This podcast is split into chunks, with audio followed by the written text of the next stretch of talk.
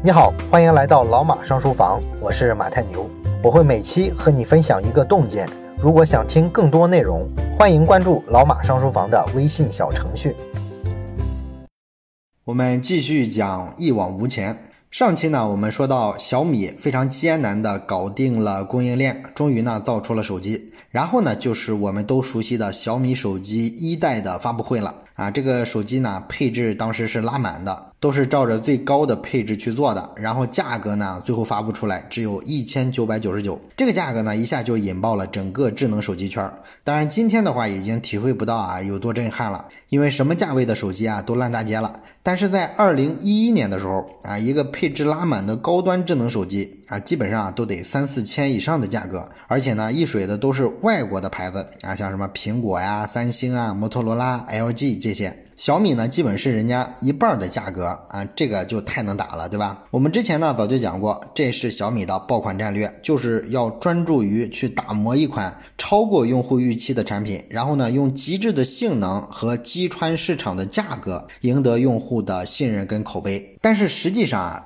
一开始的时候，雷军希望小米手机一代的定价是一千四百九十九，因为在二零一一年前后呢，当时国产高端旗舰手机的起步价格就是一千五，当时国产手机还是中华酷联的时代，所以小米呢就希望能为用户提供一个更极致的价格啊，就想定这个价。但是呢，二零一零年的十一月份，小米手机一代定型的时候呢，周光平博士告诉创始团队说，由于这个小米公司啊规模太小，又是第一次做手机，所以呢，这些供应链企业、供应商们就要求的这个价格啊比较贵啊，所有的零配件都贵，这就导致呢，小米手机一代光成本就达到了两千块钱。那么雷军呢就计算了一下啊，如果说小米手机一按照量产三十万部计算，价格如果是一千四百九十九的话，这就意味着公司一上来就得亏损一点五个亿。所以呢，为了应对这样的亏损，小米就在二零一零年的十二月份开启了 B 轮的融资。那么按照融资计算呢，小米这一轮啊融资了两千五百万美元，公司的估值呢达到了二点五亿美金。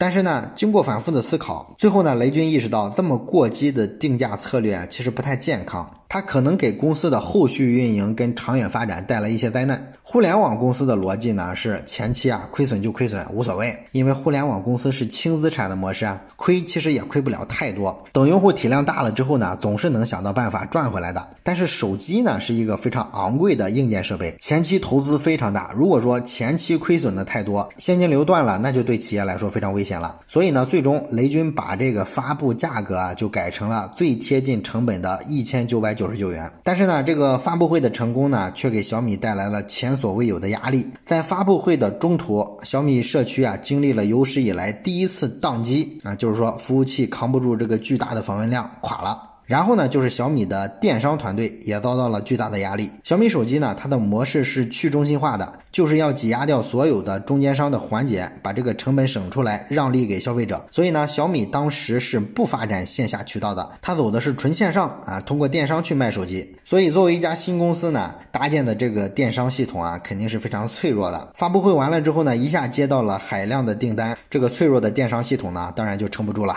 当然了，最大的压力其实还是来源于供应链。从二零一一年九月五号开始，小米呢就接受了预定。那么小米手机在很短短的时间内就收到了超过三十万部的订单。但是呢，因为产能所限，这款产品是从二零一一年的十月二十号正式发售。从发售开始呢，就一直限量供应，用户呢得凭这个预定号排队购买。然后这一年的十二月十八号，小米手机呢通过官网放量销售了三个小时，就有超过十万个用户订购了啊！这个量实在是太大了，所以小米呢只能是临时决定限号销售，再加上之前已经销售的三十部小米手机啊，到这时候已经订出去四十万部。那么这个四十万部呢，就是小米原本计划一年的时间卖出的总的手机量，居然通过几次时间非常有限的开放购买就实现了。啊，他们自己也没想到啊，这个手机会卖成这样。最后呢，实在是没货了，小米只好提前关闭了购买通道。那么现在的压力就全部变成用户交了钱，但是迟迟拿不到货，怎么办？那么从这时候开始呢，小米就开始被人们戴上了各种饥饿营销的帽子啊，甚至说的最难听的就是说小米、雷军都是在耍猴啊，故意卖给大家期货。但是实际情况呢是，当时出货量太大了，小米的这个供应链的管理能力啊根本就跟不上。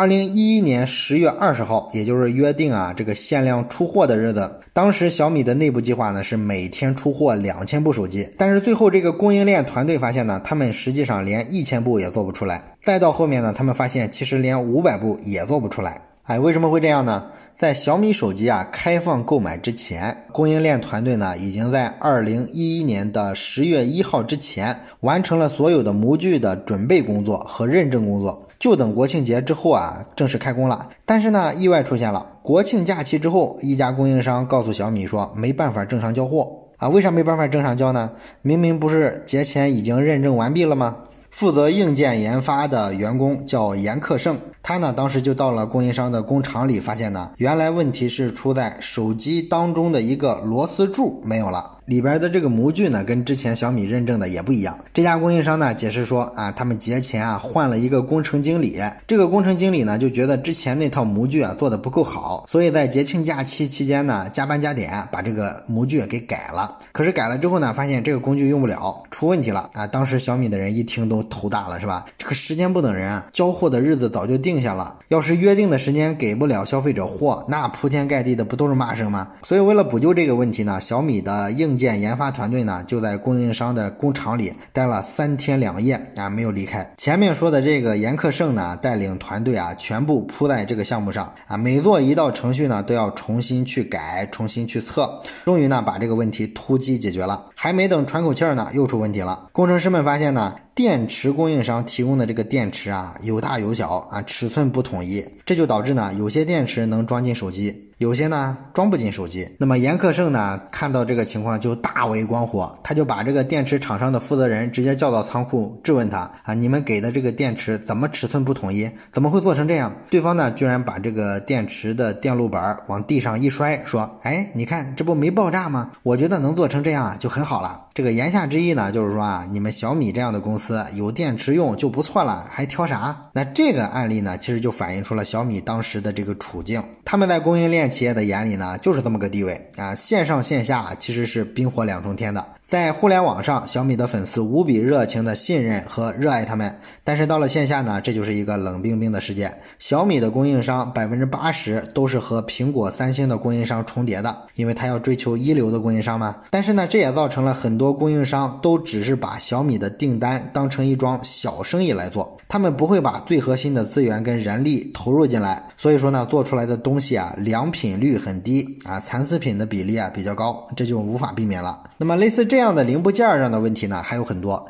小米的整个硬件团队的人呢，在那会儿啊，几乎每天就是二十四小时都在跟供应商去催货，去商量怎么修改这些不合格的零件。当然了，对小米来说呢，这样的供应商合作完了之后呢，肯定是一概拉黑的啊。后来做大了之后，也有很多供应商又来跪求合作，那也不可能了，肯定是永不录用了。那么克服了这些困难之后啊，小米呢，终于迎来了产能的艰难的爬坡阶段。刚开始呢，一天只能生产五百部手机，后来呢，开始生产一千部。但是这个时候呢，泰国国的一场洪水又让刚刚开启的这个供货中断了，小米社区上开始出现了铺天盖地的骂声啊，这是怎么回事呢？是。二零一一年的十月三十号，周光平博士呢，在这个媒体上啊，对这次断货啊，做了一个非常坦诚的说明。呃，情况呢，大概是这样：小米手机上有几个配件是泰国生产的，结果呢，因为水灾，泰国的工厂呢就停工了一段时间，就供不上货了。然后同时呢，其他的几个不是泰国的厂商的材料也跟不上了，比如说咱们前面讲的电池，之前两周呢还能断断续续的供货，但是到了这一天呢，突然通知说要等五天之后啊才能供货。然后小米跟厂家协商无果之后，没办法，只好发出通知，停售小米手机几天。那么这就造成呢，负责手机组装的南京英华达这个产能呢是足够的。二零一一年十月份啊，它每天可以生产四千台小米手机；十一月份的时候，可以每天生产八千台。可是问题是，供应链企业提供的这个物料远远不够啊，所以导致呢，你这个组装厂产能够没什么用啊。这就反映出来，这个手机领域的创业呢，实在是太难了。大部分其他产业的产品啊，都是相对比较简单的啊，你同时做好几个方面，就能保证做出一个不错的结果。但是手机呢，要涉及到这么多的零配件啊，这么多的供应链，还要搭建好销售渠道，这个呢确实是太难了。但是呢，困难也是历练团队的好机会。从二零一一年的年底到二零一二年的年底，小米这家公司的这个崛起速度啊，可以用拔地而起来形容。天天这么打仗，你想他这个队伍战斗力得多强啊？只要能挺过来，就一定是一家一流的公司。一个一个的问题啊被解决了之后，以前那种零敲碎打的打法也逐渐向正规军的打法去靠拢了。因为原先游击队式的打法呢，可能是摸索经验用的，摸索出来经验之后啊，就开始逐渐形成一些机制化的、流程化的、标准化的打法了，这就可以快速的去批量复制啊，效率呢逐渐就提升了。而且呢，在这个艰难的磨合过程中呢，小米跟供应商之间的这个理解啊也加深了很多。随着小米的发展呢，供应商的态度啊也在发生改变，他们逐渐就看到了小米这个品牌的张力和势能啊，纷纷呢希望跟这个年轻的品牌啊合作啊，甚至啊像富士康这种全球第一的代工厂，它的董事长郭台铭也亲自来北京跟雷军见了面。那么这两个人呢，实际上之前在台湾就已经有接触了。啊，那一次在台湾两个人见面之后啊，就长聊了十九个小时。在谈话进行到一个小时的时候，郭台铭呢就打电话把富士康所有的高管都叫到了办公室，让所有人都跟着他一起听雷军讲解这个小米模式。那么这期间呢，郭台铭把所有的会议会见都取消了。中途呢上了一趟洗手间，发现啊有个别的高管啊已经不在现场了。他马上让秘书去问啊这个人不在的理由是什么，并且命令他马上立刻给我回来，接着。听，所以说啊，几乎没有任何事儿能中断跟雷军的这个交流。这个也可以看出来，郭台铭这个人是一个学习能力极强的人，而且呢，他对这个新鲜事物的这个敏感度啊是非常过人的。当时那样的小米啊，他就知道一定是一个不一样的公司。所以说呢，很快啊，这个富士康啊就跟小米合作了，它就成了小米的代工厂，这也是小米的第二家代工厂。那么在日后的很长时间里呢，小米都是富士康的第二大合作伙伴，仅次于苹果。那么一些传统的厂商呢，也看到小米啊开始崭露头角了。当然了，他们一开始啊预估小米的这个规模啊不会持续很长时间啊，因为没见过这么玩的。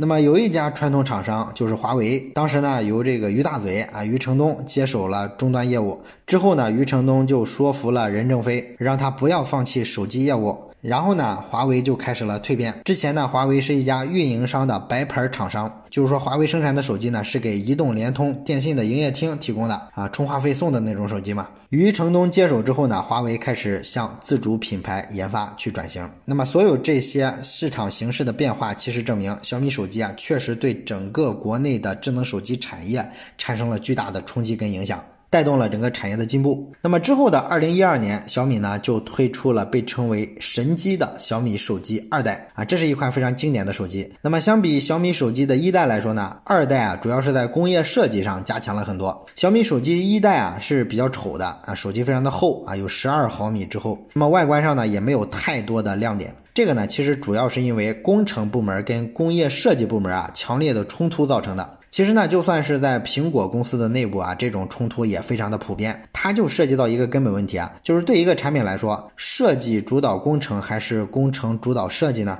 苹果早期的手机啊，个个都是经典啊。为什么是这样呢？因为那个时候啊是乔布斯主政的时代。乔布斯主政的时代呢，工业设计师的任务啊，就是构思出一个完全不存在的产品，并且呢，设计出整个的生产流程啊，把这个想象变成现实。工业设计部门是压过工程部门的啊，工程团队呢必须去配合这些设计师的设想，所以它早期的手机都很好看啊，都跟艺术品似的。而小米手机的一代呢，之所以不好看，是因为它反过来了，工程师特别强势啊，这个也很好理解啊，毕竟是刚刚起步一个初创公司嘛，你先稳妥的生产出来一个。能够正常使用的手机，这是第一要务。所以留给这个设计师们做工业设计的空间并不是很大。这也正是小米手机二代的任务。小米手机二代呢，在这个外观上就比一代啊进步了很多，包括说外包装啊也有了很多的不同。小米的那种非常简约环保的设计理念，也是在这个时候啊逐渐开始成熟起来的。所以说呢，这一切都让小米手机有了一个更高的起点。于是呢，小米手机的二代就彻底卖爆了啊，据说卖出去了七百多万部。那么二零一二年。年的时候，小米还推出了小米手机 ES，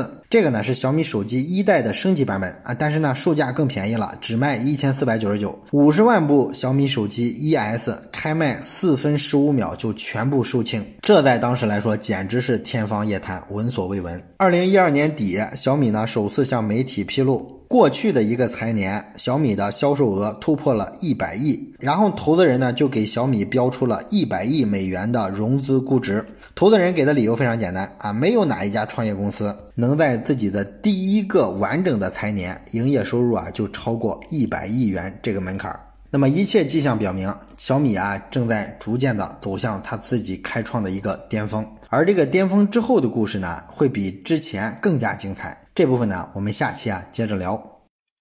最后说一件事儿，咱们节目啊最近拉了一个微信群，如果你有什么话题想直接跟我或者是跟其他的听友朋友啊交流讨论的话，可以加一下这个群。加群的方法呢，就是先找到老马上书房的微信公众号，然后在底部菜单栏上有加群两个字，点击之后啊就会弹出二维码，扫码就可以进群了。